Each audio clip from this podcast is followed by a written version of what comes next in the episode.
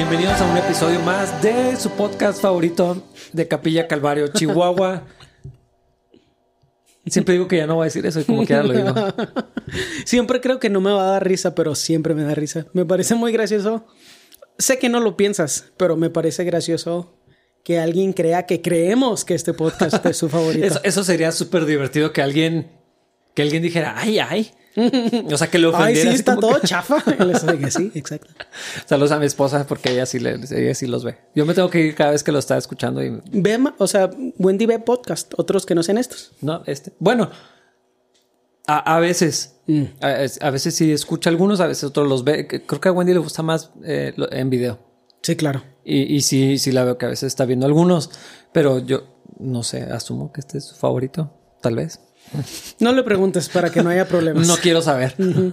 Sí, incluso dentro de todas las cosas que he notado desde que empezamos el podcast, especialmente por ahorita que mencionas lo de video, y luego me llegaron notificaciones así de gente que le dio like a lo que tú postaste. Ah, sí, sí. de- a lo mejor no saben, pero también tenemos podcast en video. Po- vi algunos de forma muy general y me di cuenta que no tengo mucha ropa. O sea, como que nunca había considerado que eso es una parte importante de, de hacer esto. O sea, tienes que pensar en cómo te ves y no te, no te deberías ver tan mal. Tan mal como te puedes ver, supongo que no te deberías de ver así de mal. Entonces, como que sí. Se me hizo gracioso eso, o sea, de que ahora tengo que pensar en. Pero ahí te diste usar. cuenta. Ajá. Yo sabes de qué me di cuenta que esta, esta es mi camisa de las transmisiones. Mm. Ah, ah, ya se va a llamar así. O sea, tengo la, la camisa de la sierra. Mm. La camisa de la enseñanza. Esta es la, o sea, por alguna razón es que yo soy muy práctico con eso. Sí. Y, y lo que en mi closet, bueno, en mi pedacito de closet, se va yendo hacia la izquierda, es como eh, un agujero negro. Ajá. O sea, ya no va a salir de ahí. Sí. Y siempre agarro lo que está a la derecha. Sí. Eh, Entonces, Sí, yo hago algo similar. y aparte el color de esta camisa, que no es particularmente brillante, pero, o sea, llama mi atención y casi siempre lo- la saco. Mm. Eh, no, no pienso hace cuánto que me la puse. Hace poquito. eh, Wendy no se dio cuenta, no me acuerdo porque no me vio cuando salí en un domingo al servicio. Sí. Y cuando llegué a la casa me dice, el domingo pasado traías ese suéter también. Y yo, ah, pues avísame. Puedes fi- mentir y decir que lo grabamos el mismo día. Sin ninguna razón. pues lo malo es que nadie me va a preguntar de eso, entonces no tengo chance de explicarle a nadie. Alguien lo notará. Porque pues salen con cierta separación o alguien No sé. se me hace difícil. Bueno, es que pues si no me si no me fijo en mí mismo, jamás lo vería con los demás. Pero se que- me hace que hay gente que sí. Mm. Hay gente que se dedica a eso, tal vez. Yo, la verdad, tengo muy poquito usando esta camisa. Toda la ropa que uso es de Está segunda camisa. usualmente. Esta la compré en un Salvation Army cuando fuimos a Colorado hace como un año. Mm. Pero no me la había puesto porque me quedaba muy grande. Pero gracias a la cuarentena y que he engordado mucho, ahora me lo puedo poner. Gracias, cuarentena. Esta camisa también es de segunda. Es, está muy chido es comprar esa ropa. Incluso, no sé, no sé si esto es una marca buena o no, pero la idea de gastarme mucho dinero en ropa, como que se me hace ridículo en mí. Porque ya estoy casado, es así que a quién quiero sorprender. Ya. Sí, ya estoy casado. sí. Pero i- imagínate que fueras así a escoger ropa y lo... ¿Qué ropa para, ropa para podcast? No, no me puedo imaginar una situación donde eso no vendría de un ¿Tus lugar botas así nuevas, tal vez? pecaminoso. Mm. Que hablábamos el episodio anterior. ¿Ya te compraste botas? ¿No tienes botas? No, no, yo esas, yo la verdad lo dije el podcast anterior para ver si alguien me regalaba unas, porque no me voy a comprar unas botas yo de ninguna manera. Alguien de la iglesia, que no voy a decir quién, me dijo que un día nos viniéramos de twins con botas. ¿Él y tú o tú y yo? No, él y yo. Ah, ok. Yo dije, pero yo no tengo Sí, botas. yo, yo no creo que escuche el podcast, pero si lo hace, tal vez podríamos ser tri, ¿Twins? ¿Triplets? ¿Cómo se dice? Triplets, ¿verdad? Es que Sí, está creo. muy aburrido. Sí. Trillizos. Pues de yo botas. estaba pensando a lo mejor, no se escucha esto como... no. ¿Cómo decir esto sin que se oiga súper feo? Bueno, no se escucha esto como cuando los pastores quieren dar lástima y están pidiendo algo, sin, pero sin pedirlo. Sin que, pedirlo. no tengo ropa. Cómprame algo. Ajá. Bueno, a mí me gusta. No, la neta. Le gustaría unas botas de Valentín Elizalde. Eso dijo el episodio anterior. Si lo vuelven a escuchar, Estoy seguro que van a encontrar la misma información que estoy Solo dije. Valentín Elizalde, ni siquiera mencioné botas. Antes habías hablado que querías comprarte unas botas picudas y que Sí, sonara la tuba y cosas así. No dije eso. Dije que eso podría suceder. De alguna manera eso es lo que yo recuerdo. Mm. Estaba cabalgando, me dieron ganas de comprarme botas. Ahora Luego dijiste botas picudas, escuché a Valentín Elizalde. Necesito ropa, tal vez necesitas ropa que vaya con las botas. Mm, creo que ahora sí voy a cambiar de personalidad y ahora voy a ser persona de rancho. No, realmente creo que ahorita que lo pienso, si alguien me regalara ropa, pensaría, ¿qué es esto? Preferiría. No, no, creo que ya estoy en la edad donde prefiero dinero. O sea, nadie me regala nada. Pero sí, bueno, no es cierto, mis suegros siempre me regalan. Pero cuando alguien me regala así como que algo, digo. O sea, estoy muy agradecido, pero al mismo tiempo pienso, ¿qué es esto? ¿Cómo uso esto? ¿Cuál es tu lenguaje del amor? Asquis. Yo, no, yo Eso sé que su- suena terrible preguntarle a otro hombre eso, pero. pero bueno, se supone, porque yo no- dinero es un lenguaje del amor. a- probablemente comida es el lenguaje, es tu lenguaje de- del amor. No sé. ¿Eso es un lenguaje del amor? No, no sé, creo, creo que no. Es que se me olvida, son cinco. Según el libro, obviamente, no, no creo que sea exhaustivo, no creo que sea, pero Es que creo que en Capilla se estudió algo así, pero yo no estaba. Yo todavía no había llegado. yo no lo he estudiado, pero hay un libro que habla de los cinco lenguajes del amor. Ah, Español, inglés, francés. Palabras De afirmación. de afirmación, ¿Por qué ah, tiempo de calidad, ah, contacto físico, regalos es uno Mm. y no me acuerdo cuál es el otro. ¿Son cuatro o cinco? Creo que son un- cinco. Me está faltando uno, no sé cuál. No Dinero. sé. Dinero. No, realmente no sé. O sea, siempre. No, no es cierto. Creo que. esto- creo que malinterpreté mi memoria al respecto. Cuando alguien me regala ropa, se me hace chido porque yo no tengo que gastar dinero en ropa. Pero por eso me gustan las segundas gringas. Porque en primer lugar, nadie en Estados Unidos tiene mi talla. Entonces, así de que encuentro cosas chidas porque Fácil todas las rápido. De las tallas normales allá de gente más alta, pues ya se la llevaron todos. Mm, es lo que se va. Entonces yo llego y lo que está abandonado es así que, ah, mira, todo me queda y cuesta dos dólares. Mm. Por eso no me gusta ir contigo porque estamos más o menos del mismo tamaño. Es el que llegue primero. sí. Sí. Deberíamos de ir. No, y luego agarro muchas cosas y la gente me dice, ah, es que te llevaste todo y yo, sí, A eso venía. ese es el punto. o sea, Es que imagínate ¿qué decir, híjole, esto está muy bueno, muy barato y me queda, pero no, lo voy a dejar para alguien más. No. No, no, no, no, no.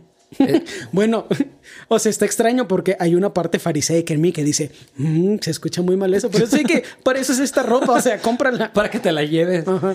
Es, es muy extraño que estemos hablando de esto porque hoy estaba platicando con Wendy. No sé por qué lo dije, o sea, no, no, lo, no lo pensé nomás, lo dije. Le digo, tengo ganas de ir a, a unos tianguis o así, como una segunda. Yo quiero comprar una alfombra, dato random, pero ni ¿Una alfombra? Ah, para... para la batería Ah. de mi casa. Ok, ok. ¿Por qué? ¿Qué estabas pensando tú? Porque aquí, por aquí hay una roja que te puede llevar. ¿Está fea? Sí. ¿Qué tan fea? Es para la batería. Pero si quieres algo bonito, entonces vas a tener que... Es que está donde está el librero y eso, No, entonces tiene que ser fancy. El librero nuevo. hecho por ZHN Pedales. So- un librero hecho por alguien que hace pedales. So- por Sohan. sí, por Sohan y por Yur. Yur. Bra- branch. No, porque Branch es de los pedales. De las pedaleras. De las pedaleras, sí. Por Branch y dos, Sohan. dos hombres con habilidades que nosotros no tenemos. Sí, incluso creo que ahí lo recomendaría para hacer cualquier mueble y cualquier cosa así. O sea, está. La verdad se quedó muy chido. Y siento que no, es, no fue tan caro como debió haber sido. Obviamente no les habría dicho eso antes. Ahora que ya lo pagué, pues ya lo puedo decir con No les libertad. digas como quiera porque vas a pedirles otras cosas. Mm. Y porque le estamos diciendo a la gente, carísimo, carísimo co- cobran ellos. somos sus agentes. Es más, si necesitan algo, pregúntenos a nosotros y luego nosotros somos los intermediarios. De- tal vez deberíamos de hacer patrocinios, ¿no? Así de que... Podcast de Capilla Calvario Chihuahua, patrocinado por Eh, pero, Branch. pero eso debería ser como muebles troncoso, ¿no? Así cuando Chabelo. Pues sí, eso sería lo gracioso. No, es- no es mala idea. A lo mejor que alguien nos compre ropa y luego los, los anunciamos. ¿Te gusta la ropa que estoy usando? Es de Salvation Army. Dios mío, qué terrible. Pero integrarlo en la Qué conversación como en los programas de televisión. Si has visto que de Sí, repente sí. lo integran así de que sí, ese es un problema muy grave, pero me voy a tomar este Nescafé para sentirme mejor. Me gusta mucho eso. Sí. Porque es ridículo. Ah, Exactamente. Es tan malo que es bueno. Sí. Mínimo café. Estamos esperando dos cafés que están a punto de abrir eh, personas de nuestra comunidad. Eh, O sea, ya abran un café y ya regálenos uno. Ajá. O varios. Ajá, ajá. O es sea, publicidad gratis. depende de cuánto quieren que hablemos de su negocio. O no lo hagan, ¿verdad? Como quiera, podemos hablar de Pues ca- cafeño. Starbucks, que ellos necesitan mucho apoyo. qué o sea, qué extraño pensar que. O sea, existe la posibilidad en todas estas cosas de crear oportunidades para crecer económicamente y lo, lo que nos ayuda a nosotros es que nadie nos escucha, entonces nos mantiene así muy libres de cosas. O sea, yo siento mucha libertad de decir lo que quiera, porque, por ejemplo, si tuviéramos patrocinadores, que estoy hablando imaginariamente, Sí, no sí, creo sí. que deberíamos tener o no creo que alguien debería de tomar la decisión de que nos, de patrocinarnos. Sería una terrible idea. Pero a veces pienso, imagínate decir lo que a veces digo y que alguien que da dinero, así como que es que no me gusta que digas eso. Ajá. Yo no lo dejaré. Sí, de así hacer. censurado completamente. Así Yo- de- o sea, yo seguiré diciendo exactamente. Pues lo que digo hasta perderíamos el patrocinio inmediatamente. Probablemente. Bueno, pero mínimo una vez. ahorita. ¿Qué- si, si alguien nos patrocinara, ¿qué te gustaría? Oh, parece indirecto también, ¿no? ¿De qué te gustaría? Si la gente pudiera ver este lugar, Mm, esto y uh, ropa para David, es lo que querías que dijera. no, no, Bot- botas para David. no, instrumentos, guitarras, No, yo, yo sí, sí, pianos. el estudio. ¿Cómo que estudio? Eh, eh, o sea, este, este lugar. Pues sí, es Está- cierto. estamos trabajando en eso, por cierto. Ustedes no lo saben, tal vez no se van a dar cuenta, pero vamos a ser más felices. Tal vez eso sí van a darse cuenta cuando estemos haciendo los episodios y, y vean, eh, o tal vez algún día les vamos a mostrar cómo se ve este lugar. Ahorita no. Sí. No lo vamos a hacer. Pues podríamos poner, o sea, tomarle una foto o un video del antes de lo feo que está. ¿Tú ves el podcast? No. O sea, me da curiosidad. Siento que sí se ve feo, pero no tan feo como está. como es. Ajá. Está un poco maquillado por el equipo de producción. De hecho, cada vez que Wendy está viendo el podcast, yo me voy de ahí. Así como que ya estuve ahí, o sea, no quiero Sí. oír mi voz otra vez. A mí sí me sorprende a veces escuchar lo que dije. Nunca me da pena, pero siento que me debería dar pena. Cuando estoy viendo lo que dije, digo, eso me debería dar pena, pero no lo siento hacia adentro. Y no te crea un conflicto pensar en eso. ¿Qué? O sea, me da pena, me debería dar pena, pero no me da y No, creo que no. O sea, siento que no, o sea, es como siento que no viene de un lugar malintencionado, entonces digo, Sí. pues bueno, pues para qué nacía. yo pienso lo mismo. Entonces, cuando me dicen, cuando me dices, de hecho, tú eres el que me dice que si, o quién dice, si debería de preocuparme, a veces ni me doy cuenta. Sí. ¿verdad? Sí, no, y es, o sea, es un tema que considero porque digo, mm, mm, la forma en que digo las cosas es un estorbo para el mensaje de la palabra y luego digo, bueno, pues esto no es un estudio bíblico. Lo está viendo gente de capilla que ya me conoce. No, no soy más imprudente que esto, pero tampoco la gente creo que no me percibe de otra forma que no sea esta. O sea, Sí. No, y, la idea de esto es como si estuviéramos. eh, yo sé que a lo mejor suena muy cursi. sí. Sí es, pero ni modo lo voy a decir. Eh, es como si estuviéramos en, en su sala y nos estuvieran escuchando platicar. Mientras están, en el- no sé, allá atrás sirviendo algo, algo así, porque por eso no están hablando también. Sí, o sea, están a punto de decir algo y luego pues ya no alcanzaron. Ah, sí, sí, así que no, si- sigan platicando, voy a algo. Creo que esa es la parte chida de hacerlo en video, ¿eh? O sea, hay un componente social que probablemente ahorita durante la cuarentena es súper importante. Sí. Oja- ojalá que se cumpla con, con eso. yo, yo sé que hay gente que prefiere en audio y bueno, esa es la ventaja de lo que se estamos me hace haciendo. que solo sociópatas lo prefieren en audio. Dani Gallardo es un excelente ejemplo. Abraham Holguín, Mm, sociópata. sociópata. No sé quién más. Sé que más lo prefieren en audio, algunos. Aunque bueno, ellos no creo que escuchen este. Menos en audio. O sea, imagínate escuchar nuestras voces solo en audio sin el Por contexto gusto. visual. Por gusto, no, no, no, No. Pero bueno, para los que lo, lo- lo están viendo en video, sí, sí la idea es esto así como... Es como un esfuerzo a acercarnos. Ajá. Hablábamos de eso muy, muy al principio, ¿no? Creo. Sí. Pero sí es la idea esa como, como que nos podamos sentir un poquito cerca o nos puedan percibir como un poquito más, más cercanos, sí. Sí. Y, y por eso también el, el formato de esto. Sí. Eh, totalmente informal, como, como platicamos en cualquier otra ocasión. Sí. Sí, con la diferencia de los micrófonos Sí, sí. y el No- equipo de producción. Magno equipo de producción. el magno. Sí, probablemente sí es la palabra correcta. ¿Crees que algún día nos veamos en la necesidad de usar de ese maquillaje así? Pa, pa, pa? Sí. Yo creo que sí. Hace, hace poquito este, vi cómo estaban grabando un comercial. Y, o sea, no era un programa de televisión, era un comercial, eh, pero como quiera había una maquillista así, quitando brillos y cosas así. Entonces, probablemente sí. Eh, no, sé, no sé cuándo va a pasar. O sea, Pues que no sé si la gente, o sea, no, no es como que nuestro belleza física sea el atractivo de este podcast. Incluso siempre que lo pienso digo, ¿por qué la gente escucha? Pero bueno, mm, vamos a ignorar ese tema por el momento. Porque, bueno, no sé, es que se me hace muy raro así la idea de, o sea, como que no sé qué, qué versión de mí deja que, o sea, ah, porque tienes que hacer esto y lo que alguien te venga y te va a decir. O sea, pero no tienes es que cerrar los ojos para que te maquilles. Bueno, Pues te van a meter así en el ojo. o si algo. no te van a poner rímel. No, pero pues te va a caer polvo en el ojo. Y literal, en una de esas que tenga así el cuello descubierto, decir, no, mejor aquí me apuñalo algo porque no voy. Bueno, es que sí sería extraño que te estuvieras maquillando y estuvieras con los ojos. No, y además, ya, o sea, si alguna vez alguien me pregunta, ¿has usado maquillaje en tu vida? Ahora la respuesta es sí. Sí. Por 33, casi 33 años ha sido no. Y podría eventualmente sí, diga, "Mm, no me gusta eso. Eh, Probablemente sí. Yo no, que- no queremos agregar eso a nuestro currículum. Mejor así brillosos, no pasa nada. Ah, sí, total. Ya así, así andamos en la vida. O sea, así nos conocen. Esa es la, esa es la idea. Y es un Brillantes. podcast, no es, es un programa de televisión. Sí. Espero que nunca sea un programa de televisión. Yo siento que Dani sí nos va a obligar a usar eso. Estoy así de que El pa- 86% eh, Bueno, seguro. básicamente el pastor Dan nos obligó a estar en YouTube. Ajá. El pastor Dan de Rocky Mountain Calvary. Pero yo creo que el pastor Dani Gallardo nos va así de que no, no, no, es que no se ve tan bien y nos va a enseñar 40 videos para convencernos Sí, y nos va a llevar al siguiente nivel. del cual no queremos participar. Sí, pero tal vez Dani sí.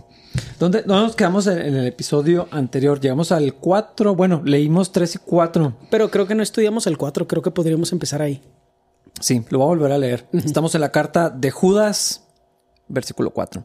Les digo esto, está hablando de contender por la fe. Dice en otra palabra contender, en otra versión, ¿verdad? Sí. Aquí dice defender. Nomás eh, quería men- mencionarlo.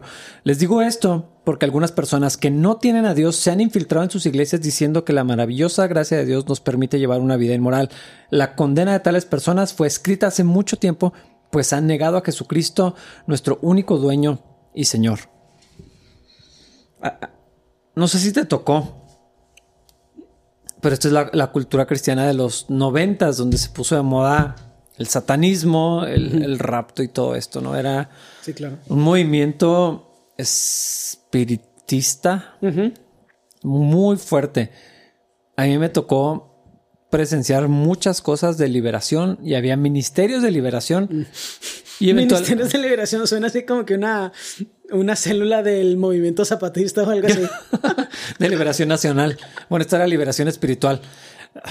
Yo terminé en, en un grupo de amigos, o sea, no éramos nada, pero nos invitaban a orar y nos invitaban a orar para reprender demonios. Ta, ta, ta, ta, ta. Ah, sí, no puedo, no puedo pensar en otra, en otra cosa más que eso.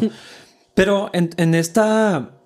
eh, en esta cultura que, que- que estuvo muy fuerte cuando yo era adolescente, en la década de los 90, también está muy fuerte todo lo del rapto, la lucha espiritual y, y- y todas estas cosas. Y se hablaba muchísimo de satanistas infiltrando las iglesias.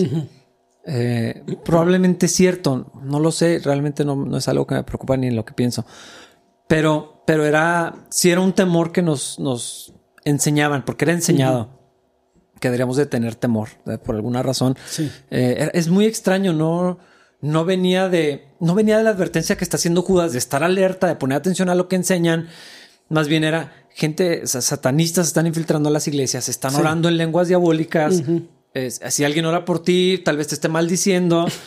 Eh, están sembrando división, pero, pero no por lo que enseñan ni lo- por lo que dicen, sino por lo que oran, porque están invocando demonios que Sí. se meten a la iglesia. Esta, esta era la cultura y de verdad era una doctrina muy fuerte. No es algo que se mencionó en una ocasión. Sí, no, claro. Era sí, una- sí recuerdo algo de ese Era una manera de pensar colectiva. No sé de qué tamaño. Eh, yo conocía de- que le de- daba más relevancia al diablo. O sea, el, Sí. el poder de espiritual, el poder espiritual del diablo en los noventas era así algo increíble que casi opacaba el poder de Dios. Las oraciones, con todo respeto lo digo, pero, pero lo tengo que decir. Las oraciones que se hacían y que se enseñaron y que se siguen haciendo estaban dirigidas a los demonios, nunca a Dios, porque era lucha espiritual, era para reprender a demonios. Sí. Entonces se nos enseñaba y, y lo que se hacía en la cultura. No estoy hablando de mi iglesia, estoy hablando de lo que Sí, se claro. hacía globalmente. Fue un montón de congresos, visité muchas iglesias. Yo con- tu- tuve la oportunidad, ahora le doy gracias a Dios por, por eso, porque puedo val- valorar la riqueza de, de haber conocido todo ese medio. Entonces no era algo exclusivo de una denominación, pero lo, lo que se hacía era orar a los demonios. O sea, y dile a Satanás y dile a los demonios y jamás, o sea, no nos poníamos a orarle a Dios y, y Judas va a hablar sobre esto más adelante. Sí. Pero eh, todo este argumento eh, tiene que ver con eso de que se han infiltrado. Sí. Eh, creo que lo que está diciendo aquí eh, no es para nada eso que, que vivimos o que me tocó vivir, ¿no? Que era mi cultura cristiana de, de adolescente, donde sí están aquí, están orando en lenguas diabólicas y están, los demonios están saliendo por las señales de radio. Literal escuché eso.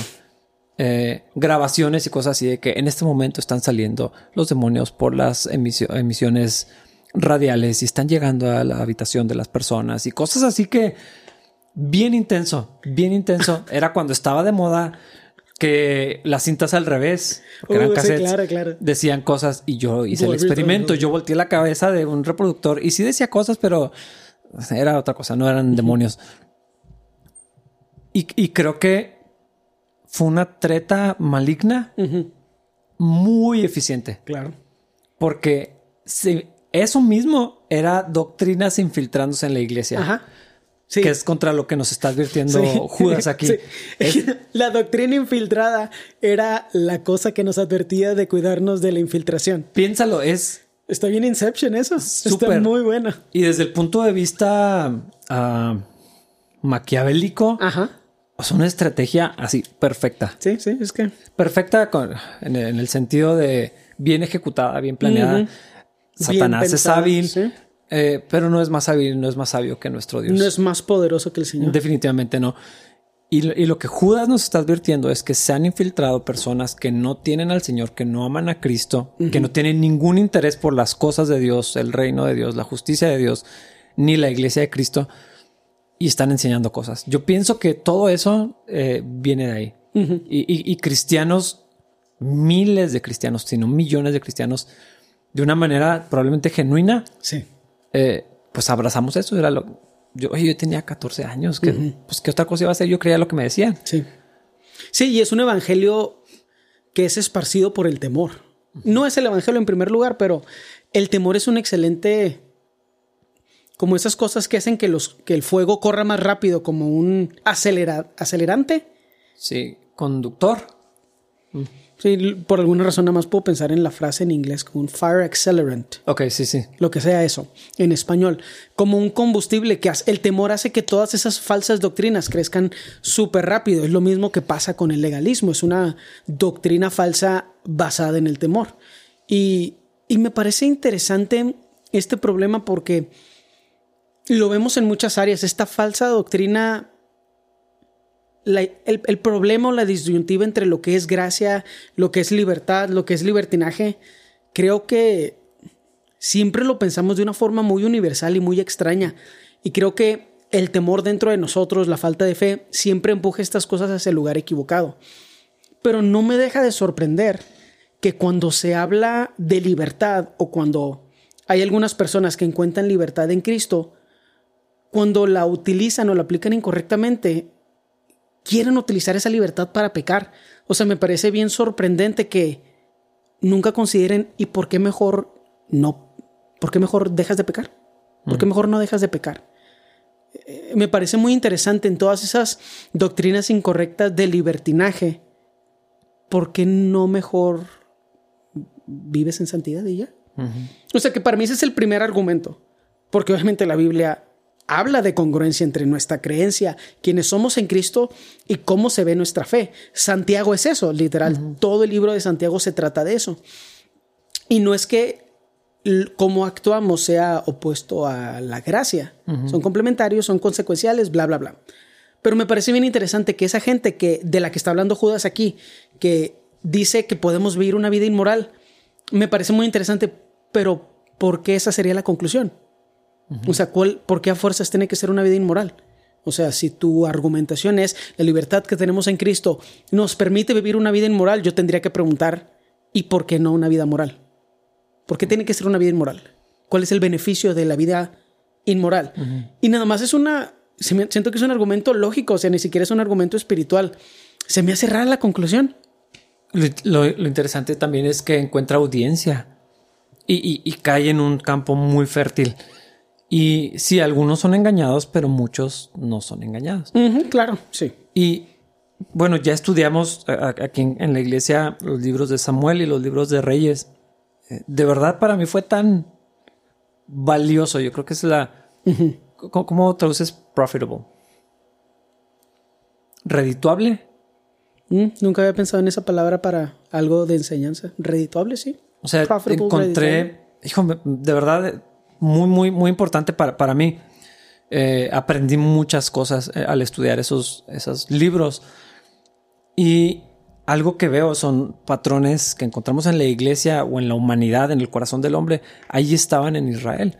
No son los otros que son terribles personas. O sea, es un espejo para, para encontrarnos. Una advertencia. Entonces, esto que está diciendo aquí es exactamente lo que vivió el pueblo de Israel.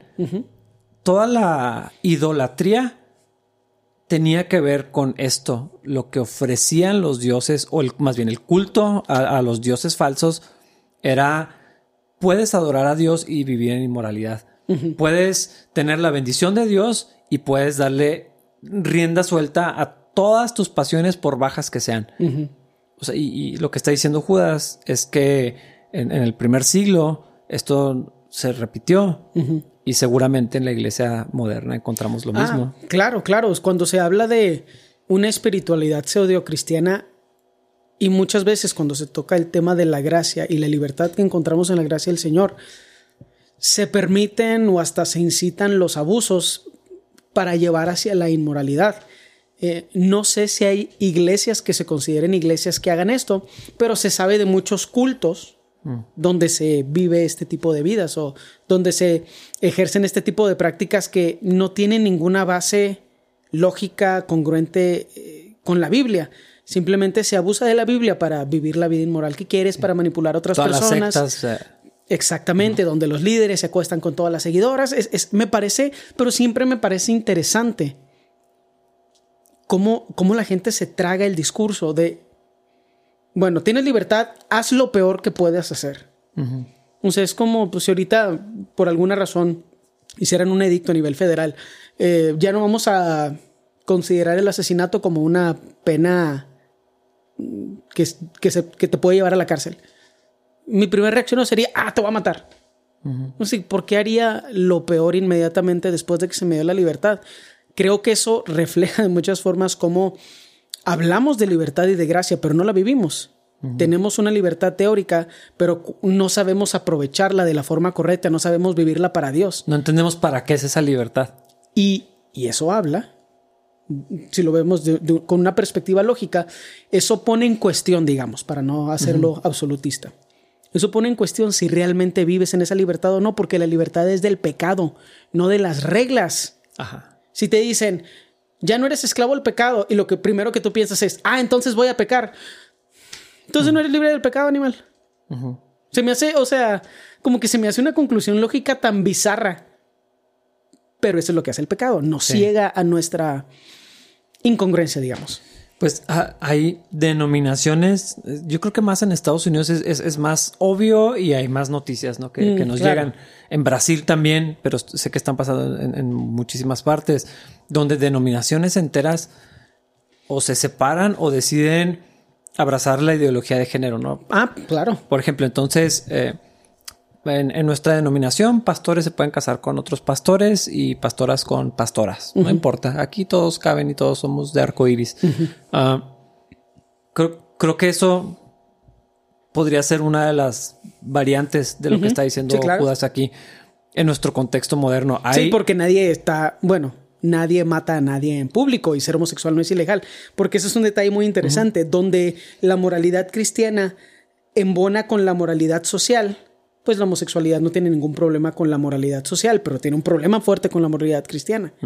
Es inmoral hablando espiritualmente desde la perspectiva del cristianismo, pero no es inmoral desde la ya no es inmoral desde la perspectiva social. Pues el asesinato no entra en esa categoría y casi nada entra en esa categoría porque robar es ilegal, o sea, hay muchas prácticas que son ilegales a nivel social. Nadie las haría o jamás las encontraríamos siendo hechas públicamente. Pero sí, el caso de la homosexualidad es muy particular. Sí, entonces, y, y toda la inmoralidad, porque es, es, es necesario decirlo, ¿no? Con todas las letras. Toda esta ideología de género, todas estas cosas que se están empujando fuertemente por lobbies de izquierda, eh, es, es, inmoralidad. La Biblia lo llama así, es, es pecaminoso. Dios quiere que vengan al conocimiento de Cristo, Dios quiere que nazcan de nuevo. Sí, definitivamente, amén a eso. Pero eso no cambia el hecho. Entonces, hay iglesias y, he visto de algunas denominaciones enteras una sección enorme de la iglesia metodista. Ah, sí, claro. En los Estados Unidos. Eh, o sea, se ha corrompido de una manera espantosísima. En Brasil he visto y, me, puse a ver de algunas iglesias eh, su. Ah, ¿Cómo se llama? Lo tienen en su página web como su declaración de fe. Sí. Su misión o algo así. Sí. Eh, incluye esto, así, ¿no? como que aquí no es. Puedes venir toda clase de personas y conocer a Cristo. No, no es ese el argumento. Se parece, pero más bien es, eh, aquí queremos que vengas, no importa tu sexualidad, jamás se va a cuestionar, aquí nos va a enseñar que eso es pecaminoso, aquí vamos a abrazar eso y vamos a participar y a promover eso y, literal así en, el logotipo de la iglesia tienen la bandera de colores, ¿no? Sí, o sea, todos somos cristianos y tu vida no tiene que reflejar nada en particular porque también eres cristiano y si dices que eres cristiano, eres cristiano y quién soy yo para dudar de tu cristiandad. Ah, bueno, pues Vamos, ok. Es, no sé, es, terrible. Ahí vi un, fragmento donde a este pastor, Joel Austin, mm. le, preguntan en, televisión nacional eh, acerca de. No estoy seguro si era la homosexualidad, creo que sí. Y le preguntan si es pecado. Mm. Es una pregunta directa, no, no estaba sujeta a interpretaciones, no estaba implícito, no, venía así como, o sea, le preguntaron directamente si es pecado. No pudo decirlo. No pudo decirlo cuando era claro lo que tenía que responder de acuerdo a, la Biblia. Y, y, el argumento que dijo en esa ocasión me parece que se ha replicado en muchísimas iglesias en, movimientos muy populares, relevantes, de no, pues yo quién soy para decir, ¿verdad? Necesito conocer su historia. Me parece que también un pastor de Hilson respondió algo similar. Ah, yo, yo no sé, yo no me atrevo a decir si es pecado o no, tengo que conocer a la persona, ver su situación, prefiero que vengan y lo podemos platicar. Pero esa no era la pregunta. Eh, entonces... Sí, o sea, creo que la gente lo interpreta como odias a los homosexuales decir, que la homosexualidad es pecado y odias a los homosexuales no, no es la misma pregunta y no debería tener la misma respuesta. Lo triste es que la gente lo interpreta así y, desde el punto de vista político-social sí es la misma pregunta. Aunque no es, es ridículo decir que es la misma pregunta, pero, pero no es. Y un ministro... sí, sí, es que la conversación ha cambiado de una forma muy interesante. Yo vi este video un montón de veces porque no podía creer. No, no tengo respeto por él en muchas cosas, en otras, bueno, le puedo admirar su visión de negocios tal vez, su elocuencia, muchas cosas, ¿no? Eh, sus trajes. No. ¿De quién? de Joel Austin. Ah, ¿por qué? Sus trajes. Dan de valer más que mi casa, probablemente. Por eso no los hace chido. Pero o sea, no sé, como que pienso que, lo, que llegó a un extremo muy, muy grande. No estoy de acuerdo en un montón de cosas que he escuchado salir de su boca, pero le estaban preguntando abiertamente. Tenía una oportunidad de decir lo que Dios dice. Y podía haber presentado el Evangelio respondiendo la pregunta directamente y luego pasar inmediatamente a abrir una oportunidad, una invitación para la gente. No sé, se me hizo un desperdicio tan no sé, como, como una falla de la iglesia de Cristo. Pero lo que la Biblia dice, no lo voy a parafrasear. Y no estoy diciendo que él, pero lo que se enseña es que la maravillosa gracia de Dios nos permite llevar una vida inmoral. Eso fue literalmente lo que pasó. Y eso es lo que está pasando. Y eso viene eso es demoníaco totalmente. Niega a Jesucristo. Es anticristo. Sí, sí, totalmente. Porque niega la eficacia de la fe. ¿Para qué es la fe entonces? y, y, está interesante, o sea, siempre, siempre, caigo en la misma conclusión porque me parece risible pensar que, te, o sea, que Dios nos dice, ten esto increíble que puede transformar tu vida, que va a hacerte caminar en el plan que yo tengo para ti. Y nosotros lo agarramos y decimos, ah, ok, voy a vivir la peor versión de mi vida con este regalo tan increíble que me diste. O sea, mínimo es un desperdicio. O sea, es completamente antibíblico, no tiene ningún sentido lógico con el resto de, de, lo que dice la palabra.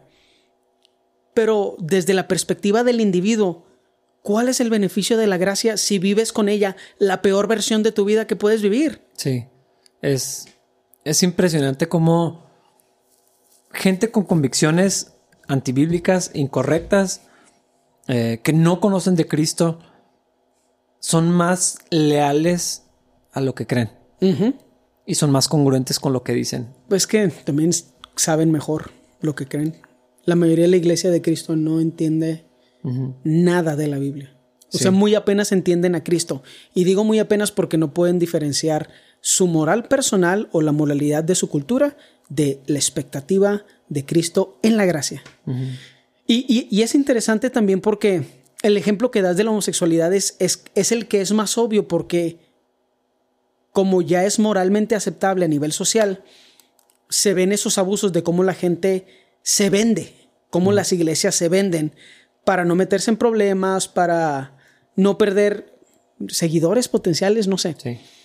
Pero todo esto pasa en muchos círculos cristianos, o sea, de cuántos de cuántos pastores no nos enteramos que son que abusan de lo sexual. Sí. O sea, es muy común ver que pastores, oye, no deberíamos cambiar eso. Y si lo detenemos y Dani, los dos segundos. Ahí tuvimos un pequeño detalle técnico que esperamos que el equipo de producción pueda editar. David se apasionó. Bueno, no? me gustaría decir eso, más bien pisé mal, pero sí me apasioné. bueno, y te estaba cubriendo, pero... Eh, estaba pisando demonios. No, no es cierto, no debería decir eso. Eh, pero eh, el punto que quería hacer es, hemos sabido de muchos pastores cristianos y obviamente pues en otras versiones de, de, la religión y de otras religiones se saben de muchísimos abusos mucho más tristes, más preocupantes, más escandalosos, pero en el mundo evangélico se sabe de líderes religiosos que abusan de su posición para manipular a la gente, manipulando la palabra del Señor y se hacen de su propio harem.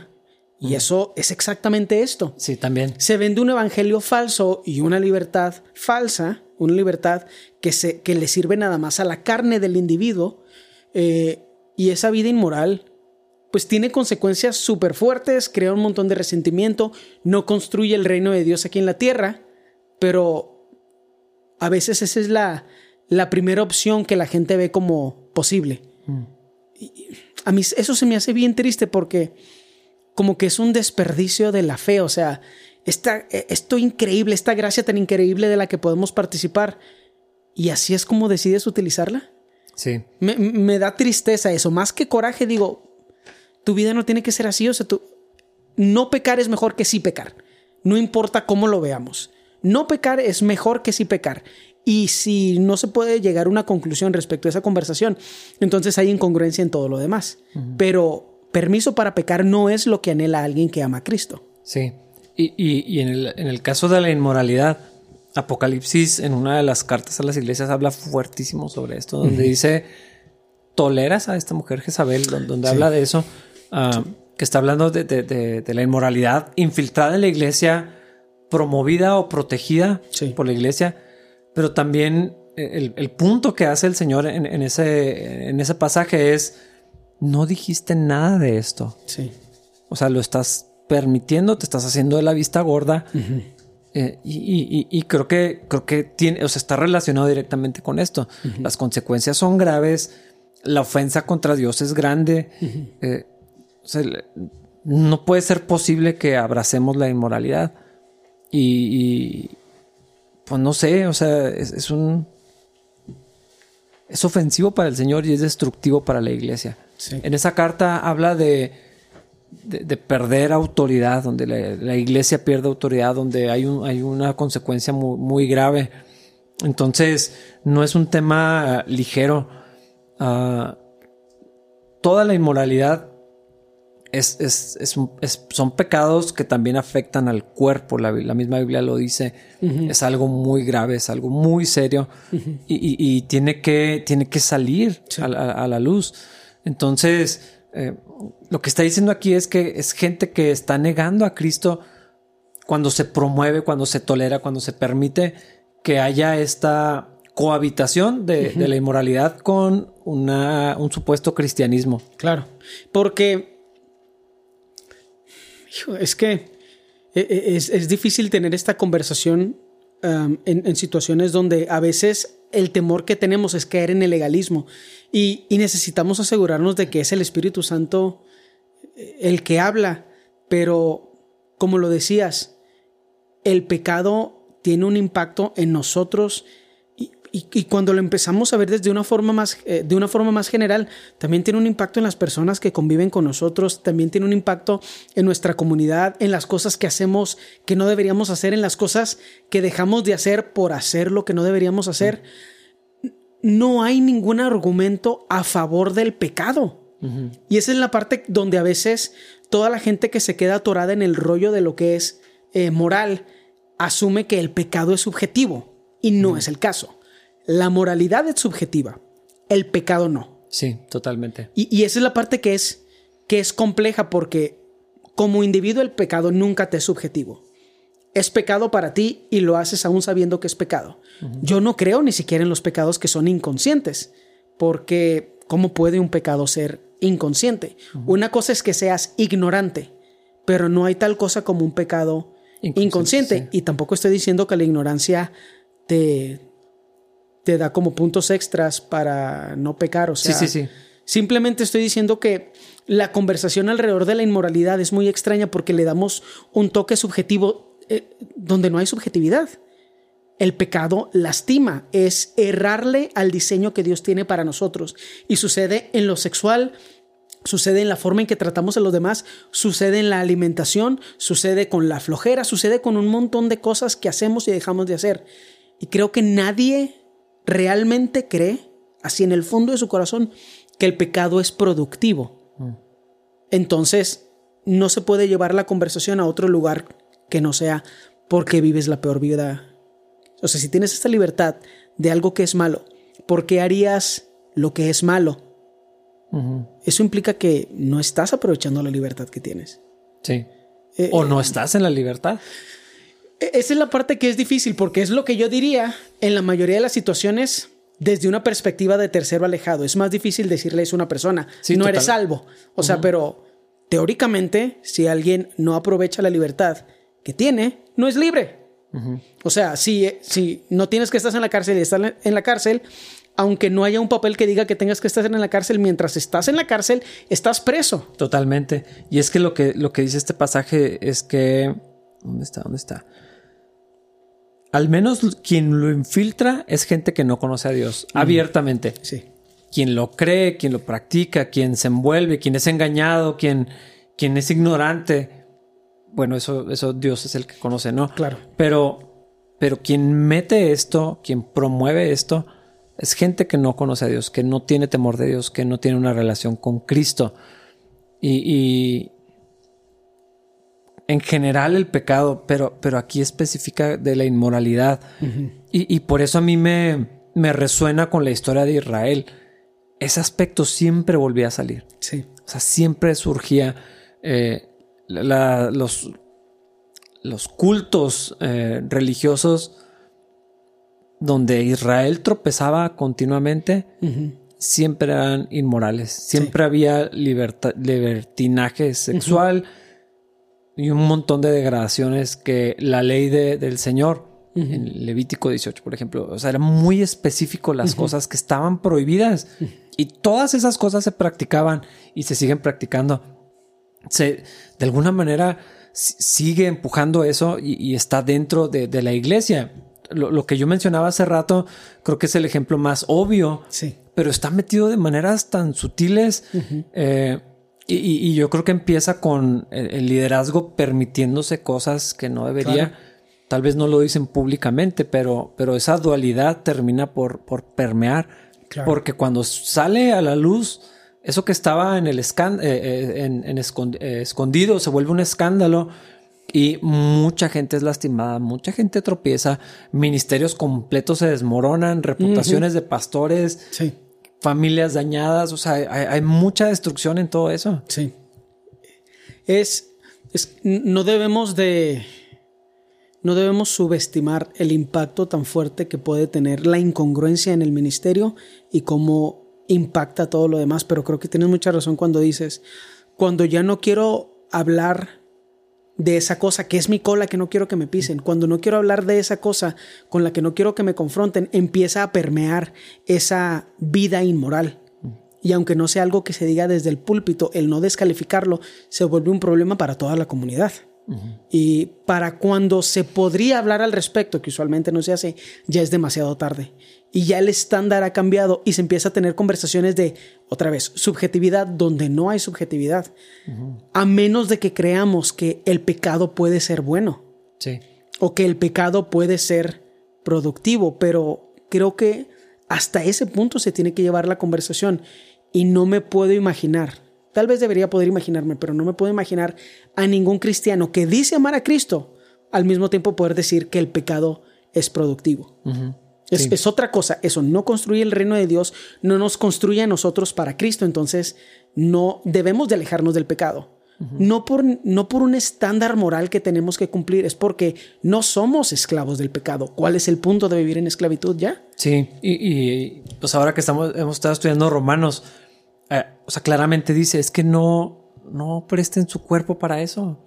Ya no, ya su cuerpo ya no es de ustedes, ya no, no, no presten sus manos, sus miembros para, para, el pecado. O sea, no, no lo hagan. Sí. No, no, O sea, lo dicen de una manera muy llana. Sí. O sea, no, no se permitan participar de esas cosas. Sí. Y cuando hay libertad, que creo que esa es la lo que debemos de hablar. O sea, no se trata de condenar a la gente que ha caído en, en, inmoralidad. Ah, yo creo que el grueso de los cristianos hemos fallado de diferentes maneras en, esta área. Claro. Pero lo que tenemos que promover es, bueno, hablar la verdad, pero la libertad en Cristo, la restauración que hay en Dios, la oportunidad de que un matrimonio se restaure, que una relación de noviazgo se, se sanee antes de que lleguen al matrimonio, si es que va a pasar eso, que jóvenes eh, hombres y mujeres que están solteros vivan en pureza, que los matrimonios se mantengan íntegros en, su relación. Todas estas cosas se, tienen que hablar porque la cultura eh, está tan grotesca y es tan agresiva en esta área que la mayoría de los cristianos no hacen una distinción en esta área.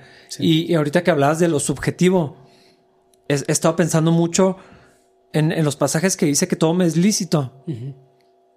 De alguna manera, como que hemos inferido que está hablando también del pecado. O sea, no está hablando de las cosas neutras, sino de todo, todo me es permitido. Pero el pecado no le es permitido a un cristiano. Es lo que dice Pablo a los romanos.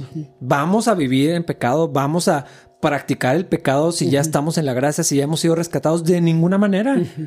Es que ahí, ahí empiezan, la sintaxis se vuelve compleja porque qué significa permitido y qué significa tener permiso. Y volvemos las cosas bien humanas y realmente se trata de la fuente. No si lo pensamos desde la perspectiva del permiso, empezamos a verlo desde una perspectiva muy humana, como que siento que la fuente es el problema. ¿Por qué vives anhelando pecar? Sí, acercándote hasta dónde está la raya. Aquí está la raya o aquí está la línea o eh, eh, eh, a mí se me hace que la fuente es el problema y la medicina no es una mejor moral. La medicina no es más disciplina, la, medicina está en la palabra, en conocer más al Señor y conforme más te acercas al Señor, ese proceso transformativo te hace desear, dejar de anhelar el pecado y desear las cosas del Señor.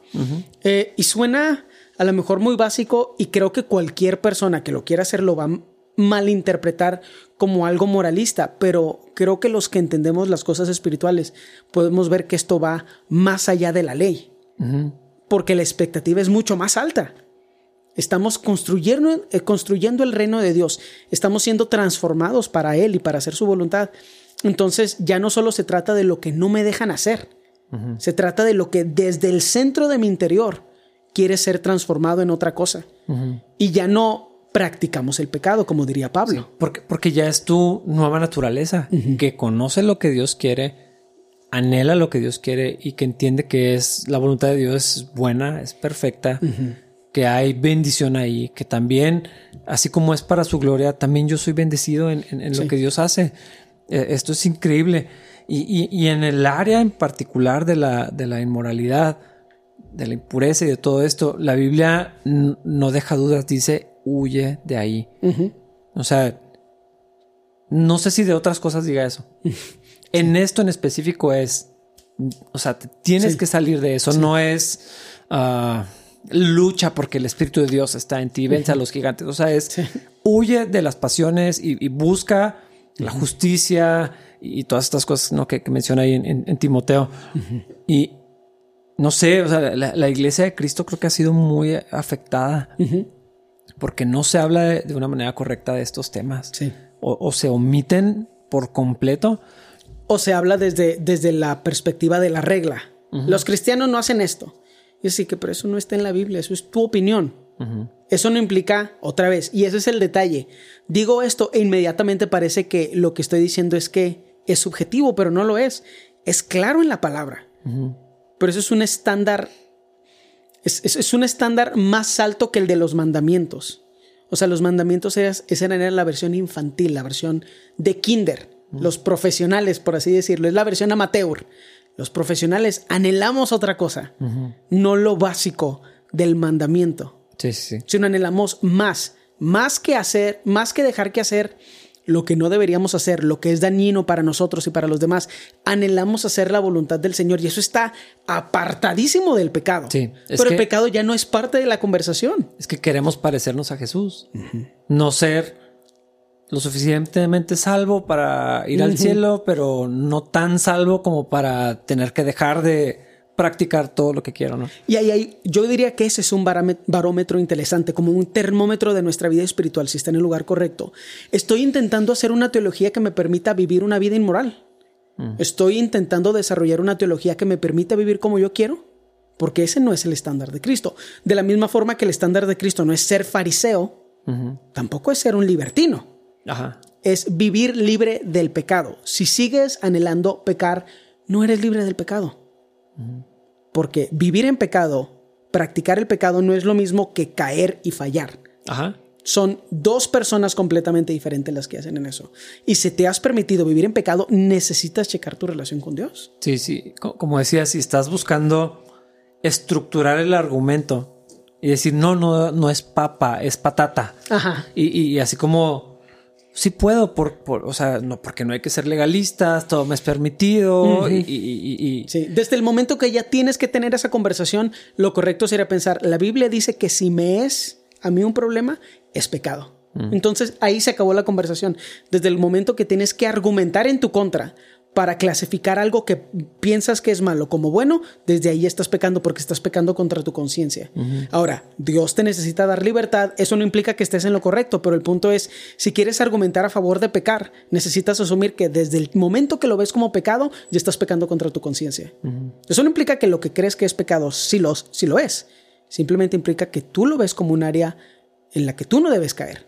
Como un problema en el que tú no debes caer, deja de hacerlo. Y ya no viene de la fe. Entonces te es pecado. Exacto. y, es, y es extraño, o sea, porque todos, todos estos son argumentos lógicos que en serio, pues son hasta un poquito ridículos porque, y lo hemos estado diciendo en los últimos episodios, si leyeras más la Biblia esto no sería un problema. Esto es de esas conversaciones que son complejas porque son así casi inútiles. Porque todo esto no es algo que se debería hacer conscientemente y de una y, deductivamente, procesado intelectualmente. Esto debería ser algo inductivo que el Espíritu Santo empieza a crecer en ti. Y si el deseo de tu corazón sigue siendo pecar, eres esclavo del pecado. Necesitas tener cuidado con eso. ¿Qué hacemos? No leemos más de teología para... No, o sea, nos acercamos al Señor. nos ponemos a los pies de su palabra y dejamos que haga un trabajo transformativo, no hay cantidad de teología que salve a nadie. Sí, no hay instituto bíblico que transforme eso. Eso no se puede. Humíllate ante el Señor. Lee creyendo en el poder de la palabra. No estoy diciendo no hay que estudiar teología, obviamente, pero eso es complementario. En nuestra vida espiritual necesitamos escuchar la voz de Dios a través de su palabra y dejar que nos sane, que hay muchas áreas que, en las que somos bien imperfectos. Necesitamos dejar que el Señor trabaje esas áreas. Nos humillamos nosotros, Él hace su voluntad y luego empezamos a crecer en otras cosas, pero el estándar nunca es vivir la peor versión de nuestra vida porque tenemos libertad, entonces podemos hacer lo que queramos. Sí, no. Eh, hay, que, hay que huir de, este tipo de pensamiento, ya sea si viene de nosotros mismos, porque claro. va a salir continuamente y vamos a buscar la manera maquinando para ver cómo, cómo sí soy la excepción. Pero si escuchamos esto de otra persona, peor aún desde un líder o desde el púlpito, híjole, no, esto es algo que esto es algo serio, esto es algo donde podemos decir, no, no hay que juzgar. Ah, definitivamente podemos venir, hablábamos eh, de, fue en este episodio, en el anterior, de la mujer samaritana. Creo que fue en el anterior. De, o sea, cómo, cómo trató Jesús esto, ¿no? Eh, era un, asunto de inmoralidad. Eh, no fue excesivamente duro, pero sacó la verdad y esta otra mujer a la, que iban a pedrear. Ok, sí, sí lo hiciste, ya, ya no peques más. O sea, ya no. O sea, ya lo hiciste, ya, o sea, ya se queda atrás. Y, creo que en, esta área en particular, no, no quiero dejar de decirlo. Eh, también es una invitación para. Claro. O sea, no es una condenación, no, somos más morales, no somos más puros. O sea, no, no, definitivamente no. Y, no vamos a entrar en detalles, pero no. Ah, pero esta es una invitación para venir a Cristo, para ser libres, para vivir en la libertad verdadera. Sí. No la libertad para hacer esas cosas que quieres hacer, sí. sino para, para vivir en santidad, en pureza, en comunión con Dios. Eh, estoy seguro que Dios quiere restaurar esas áreas en, tu vida. Estoy convencido por lo que la Biblia enseña. Sí. Entonces no quería dejar de, de, pasar a esta oportunidad. Sí, sí, eso está chido. Eso está chido. Pecar nunca es la mejor opción y si nos avergüenza y sí tendemos a hacerlo en secreto y no nos, o sea, no es algo de lo que nos enorgullecemos, el pecado. Y en Cristo hay libertad de eso. Sí. No hay necesidad de buscar una excusa para seguir viviendo la peor versión de nuestras vidas. Cristo quiere darnos libertad. Y que hagamos la voluntad de Él. Sí. Que vivamos la vida de Cristo. Para parecernos a Él. Eh, eh, para eso fuimos llamados estando en Cristo, para parecernos a Él. Es increíble eso.